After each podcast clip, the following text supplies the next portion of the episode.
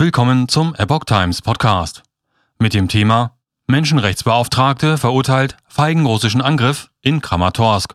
Moskau weist Verantwortung zurück.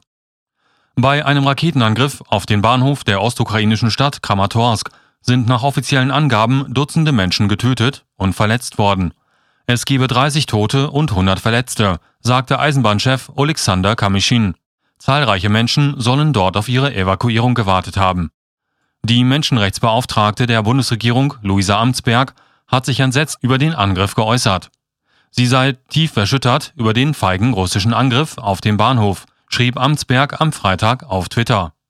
An den Stationen hätten sich tausende Menschen aufgehalten, die vor der Offensive im Osten der Ukraine fliehen wollten.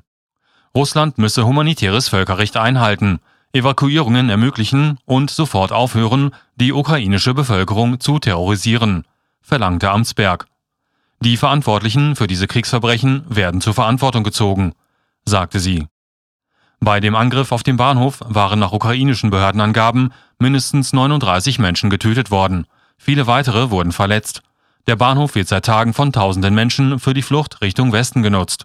Das russische Verteidigungsministerium wies jegliche Verantwortung für den Angriff zurück. Unsere Streitkräfte nutzen diesen Raketentyp nicht, sagte Kreml-Sprecher Dmitri Peskov russischen Agenturen zufolge. Er bezog sich dabei auf den mutmaßlich verwendeten Typ Tochka-U. Militärexperten bezweifelten diese Darstellung. Die Tochka-U gelten als weniger zielgenau als die Raketen vom Typ Iskander, die Russland häufig eingesetzt hat.